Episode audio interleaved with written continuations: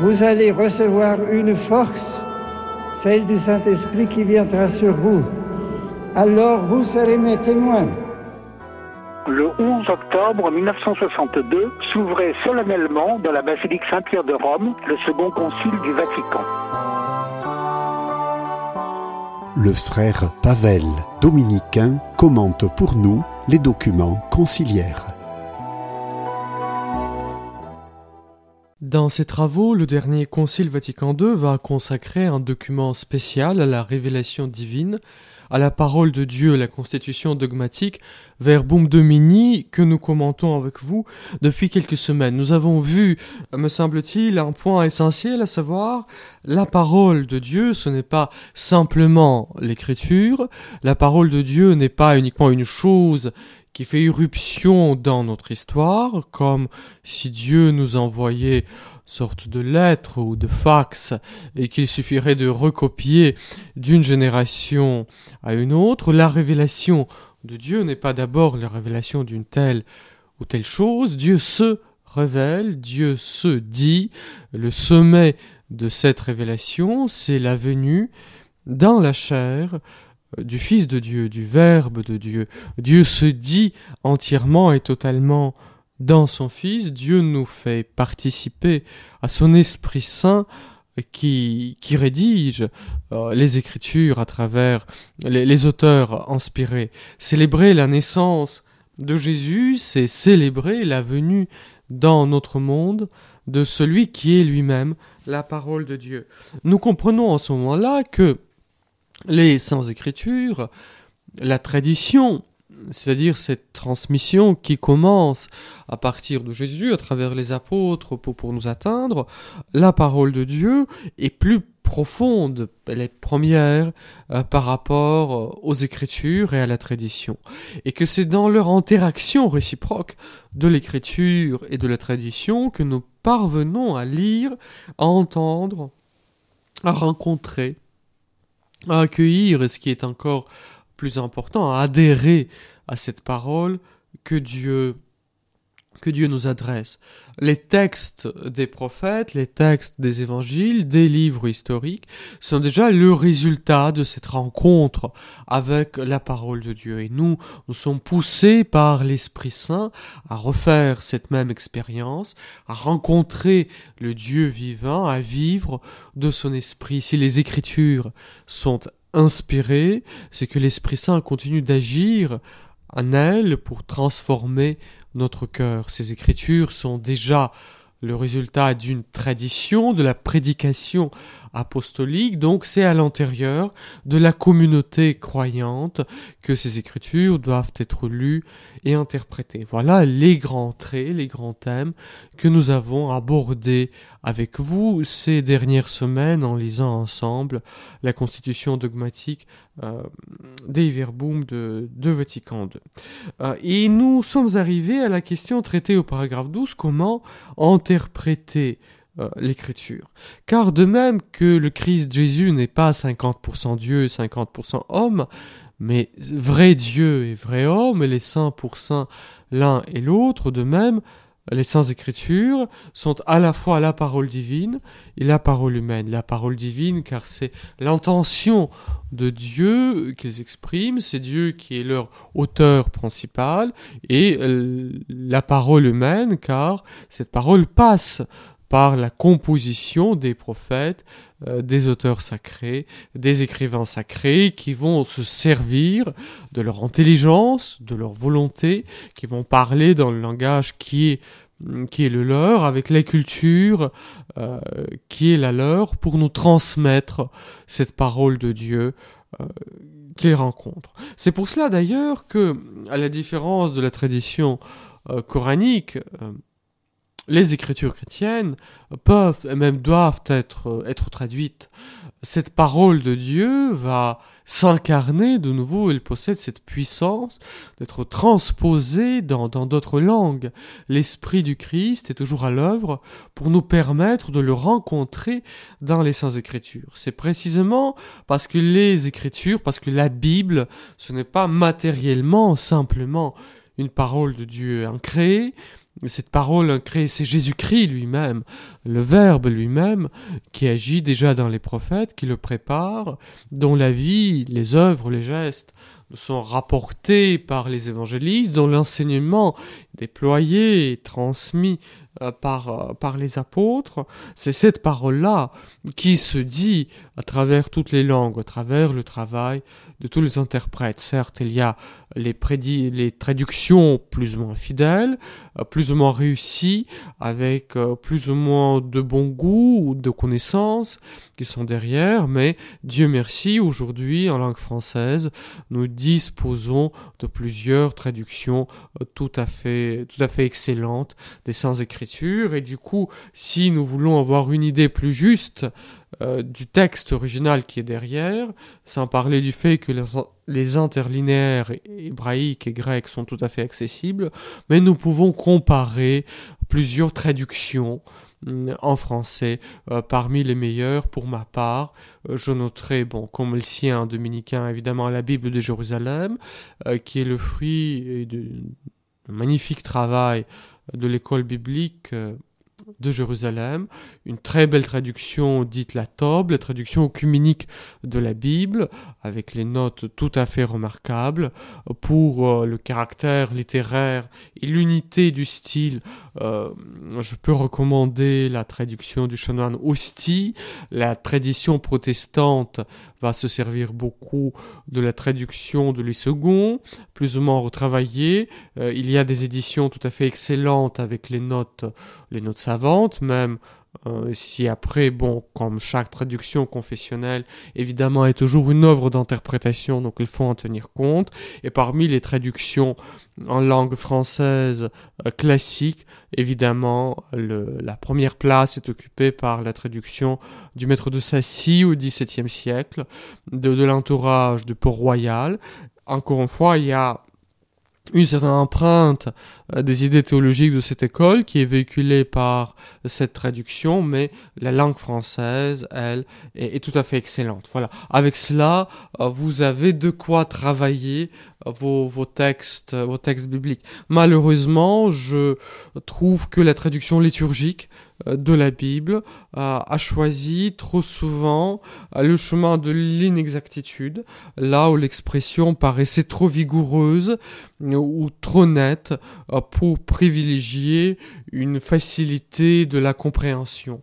Peut-être la parole de Dieu n'est pas nécessairement facile à comprendre, une certaine irrégularité dans, dans la forme est précisément là pour attirer euh, notre attention. Du coup, la traduction liturgique gomme, à mon sens, et en tant que mes compétences permettent d'en juger, gomme quelque peu ces difficultés qui sont ce qu'il y a de plus, de plus fécond dans l'écriture, car c'est là où s'accomplit cette confrontation de notre intelligence avec le contenu des Écritures qui nous permet ce travail d'interprétation dont nous reparlerons avec vous après une courte pause. Restez avec nous.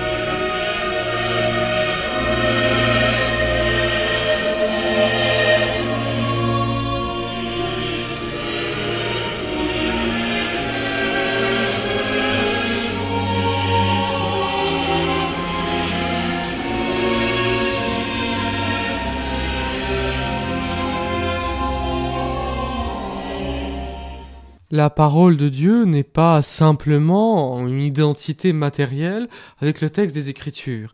Pour rencontrer cette parole, il faut accomplir un véritable travail d'interprétation que la tradition biblique, c'est-à-dire juive comme, comme chrétienne, ont toujours tenu pour, pour obligatoire pour quiconque lit, lit les Écritures. Il y a un certain nombre de, règles imposées euh, par cette Écriture elle-même euh, qui, qui nous permettent d'obtenir une interprétation fructueuse et exacte. Nous ne pouvons pas venir euh, dans le texte biblique entrer comme si c'était une pièce vide où on pourrait apporter nos propres intentions, nos propres idées et installer confortablement. On rencontre une certaine réalité textuelle qu'il s'agit de s'approprier, de comprendre, de rencontrer. On ne peut pas projeter d'emblée ses attentes, euh, ses aspirations, ses questions, ses idées, ses, conceptions philosophiques plus ou moins euh, lointaines par rapport au monde biblique et dire que ce remeublement serait une interprétation. Car de même que démolir une maison et bâtir une autre à la place ne signifie pas la restaurer, euh, de même qu'enlever la, la peinture, repeindre une autre chose, ce n'est pas une restauration euh, d'un tableau, de même une interprétation qui ne tiendrait pas compte de ce que l'écriture dit elle-même euh, de son propre contenu et aussi de la manière de la lire, une telle interprétation ne mériterait pas véritablement, son nom.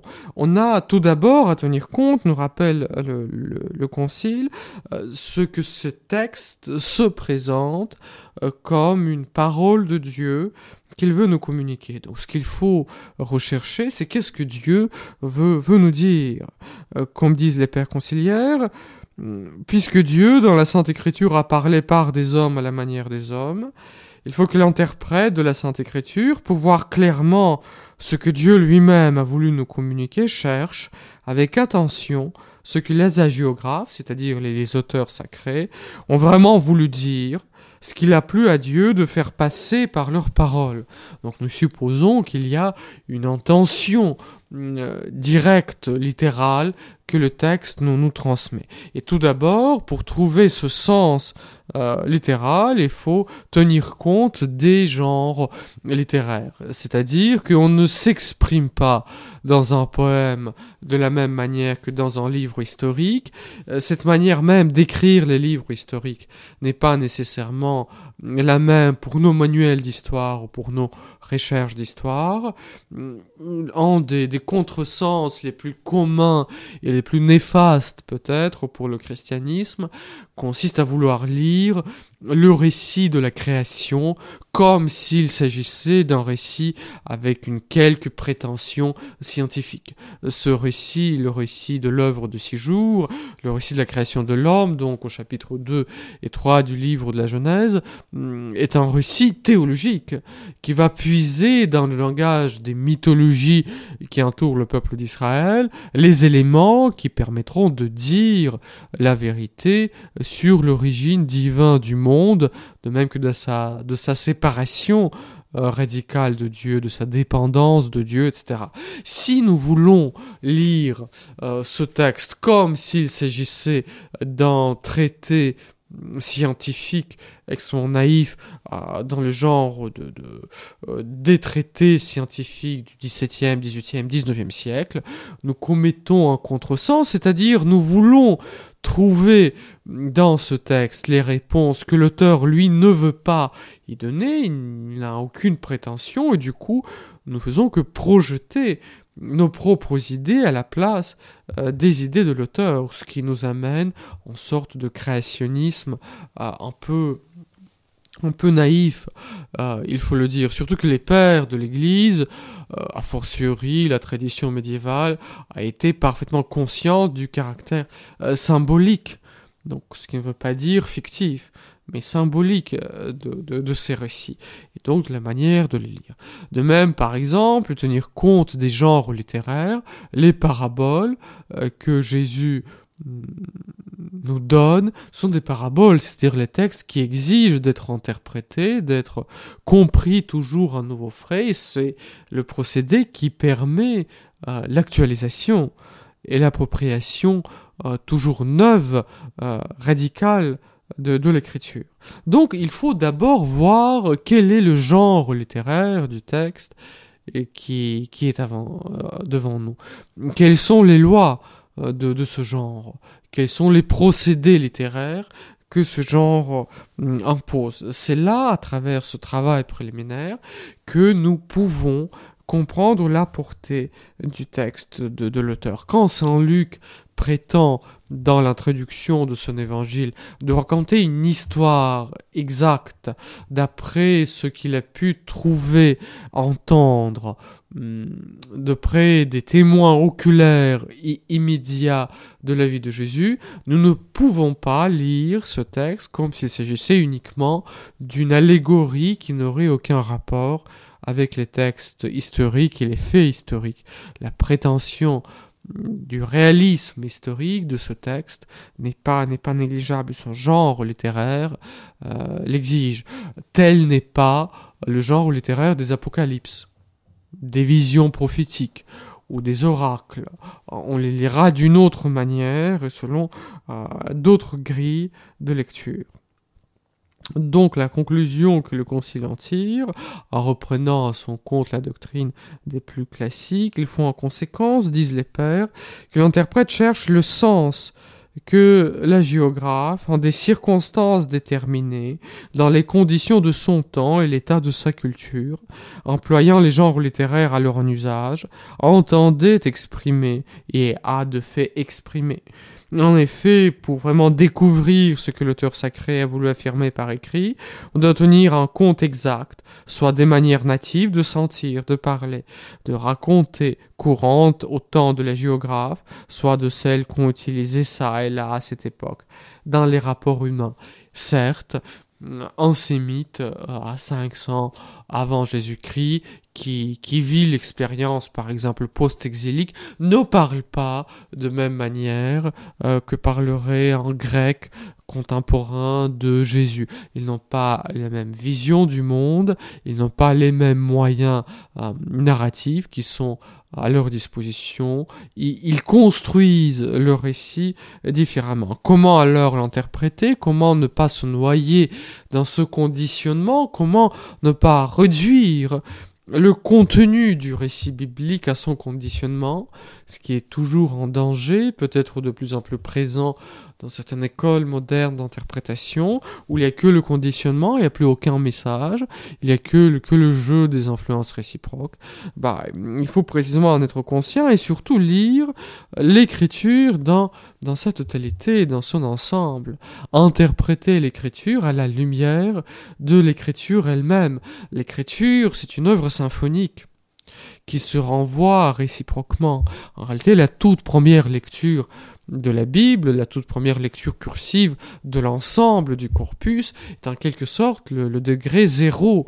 C'est en relisant le texte, et le thème de la relecture, du retour aux événements est absolument fondamental pour la théologie biblique. C'est en relisant le texte que nous atteignons le premier niveau de la lecture. Il faut avoir en tête toute cette symphonie des sens que l'écriture déploie, du début jusqu'à la fin, pour comprendre la place exacte de, de, chaque élément. Ce n'est qu'une fois qu'on a vu l'ensemble euh, de l'œuvre qu'on pourra juger du sens plus ou moins exact des, des parties qui, qui composent. Et donc il faut avoir euh, cette attention pour le contenu à l'unité de toute l'écriture, mais aussi avoir conscience que cette écriture n'est qu'une trace d'une tradition vivante et ne peut être interprétée qu'à la lumière de cette, euh, de cette tradition. Et du coup, et du coup, notre propre travail est la rencontre avec la parole qui se dit euh, à travers tout cela. Ce n'est pas uniquement travail des exégètes savants loin de foi, car l'exégèse ne peut pas avoir sa portée véritable si elle n'est pas portée par la foi ecclésiale.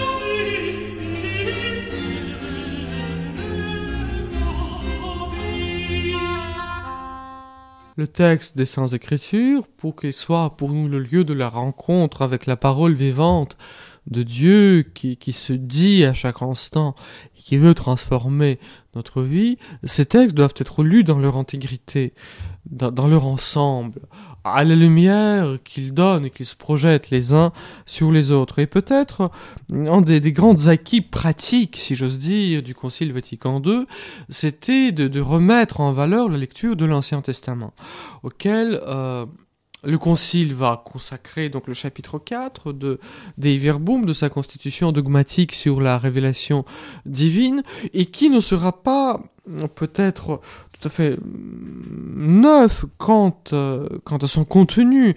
Il n'y a, pas, pas de thèse qui ne serait euh, pas affirmée depuis l'époque patristique, mais le, désir de, rappeler au peuple chrétien que sa foi s'enracine dans le peuple euh, charnel qu'on crée dans son histoire de ce peuple élu des, fils des fils d'Abraham. Malheureusement, jusqu'à nos jours, il y a une sorte d'opposition euh, idiote, euh, naïve et, et, extrêmement néfaste pour la vie théologique et théologale des deux testaments, où on nie cette unité de l'inspiration des Écritures, où du coup l'histoire concrète du, peuple juif euh, se trouve rejetée au nom d'une prétendue opposition entre le Dieu de la loi et de la justice, qui serait celui de l'Ancien Testament, et le Dieu de l'amour et de la miséricorde, qui serait celui qui s'est révélé en, Jésus-Christ. Certes, comme le Concile le dit, l'Ancien Testament porte les traces des éléments qui sont devenus caduques, euh, par exemple, tout tout ce qui touche à l'organisation du culte euh, dans, le temple. Pourtant, euh, cet enseignement est absolument nécessaire pour comprendre ce que le Christ accomplit tout au long de sa vie et particulièrement dans, sa passion. Sans l'enracinement euh, vétérotestamentaire, sans ce sens historique euh, que seule l'histoire du peuple élu peut nous donner, sans l'écoute attentive, amoureuse de la parole des prophètes, le Nouveau Testament est parfaitement incompréhensible. Il devient une sorte de, de quelques récits euh, édifiants, à peine incarnés, le mystère même que nous apprêtons à, à célébrer, le mystère de l'incarnation de notre Dieu et Seigneur Jésus-Christ, se trouve gravement compromis. Comment croire que Jésus est le Messie si le mot même de Messie ne nous dit strictement rien. Et si on veut comprendre sa portée, sa profondeur, sa grandeur, nous sommes amenés à lire l'Ancien Testament, la remise en valeur des lectures vétérotestamentaires, en particulier dans la liturgie, dans le lectionnaire de dimanche, a été euh, évidemment un des très grands acquis du Concile du Concile Vatican II. Donc en parlant de l'Ancien Testament, voilà quelques, quelques phrases que les pères conciliaires composent, Dieu se révéla, parole et un acte au peuple de son choix, comme l'unique Dieu véritable et vivant. Et de ce fait, Israël fit l'expérience des voix de Dieu vers les hommes, et Dieu lui-même parlant par les prophètes, il en acquit une intelligence de jour en jour plus profonde et plus claire, apportant un témoignage grandissant parmi les nations, l'économie du salut annoncée d'avance, racontée et expliquée par les auteurs sacrés, apparaît donc dans, les, dans des livres de l'Ancien Testament comme la vraie parole de Dieu. C'est pourquoi ces livres divinement inspirés conservent une valeur impérissable, comme dit l'épître aux Romains, car tout ce qui a été écrit l'a été pour notre instruction, afin que par la patience et la consolation venant des Écritures, nous possédions euh, l'espérance. Et du coup, ces sublimes enseignements de Dieu ne peuvent pas ne pas être reçus par les chrétiens s'ils veulent porter véritablement son nom. La mission du Christ n'est pas compréhensible s'il n'est pas vu comme l'accomplissement des promesses données, portées et gardées par, par l'Ancien Testament. Et enfin, ces textes, qui sont plus que des textes, cette histoire sacrée dont ces textes euh, sont l'expression et l'empreinte, trouve son accomplissement, nous le croyons, dans la naissance de fils de David, du Fils de Marie, de Fils de Dieu, dans la crèche de Bethléem. Là, le royaume de Dieu est instauré sur terre, et par gestes et paroles, le Christ a révélé et son Père et lui-même. Par sa mort et sa résurrection, son ascension glorieuse et par l'envoi de l'Esprit Saint, il a parachevé son œuvre. Et cette œuvre qui nous est donnée, qui nous est communiquée euh, dans dans les textes du, Nouveau Testament. Et du coup, la prochaine fois, nous parlerons avec vous de la place euh, que les Saintes Écritures occupent dans la vie de l'Église. Et si vous voulez une conclusion pratique et simple, si vous voulez véritablement vous préparer à ces fêtes de Noël, qui sont déjà toutes proches, reprenez une lecture amoureuse, brillante de la Bible. Là, on trouve des lumières, des consolations que le Seigneur veut nous communiquer, qu'il nous garde fidèles à la lecture de sa parole.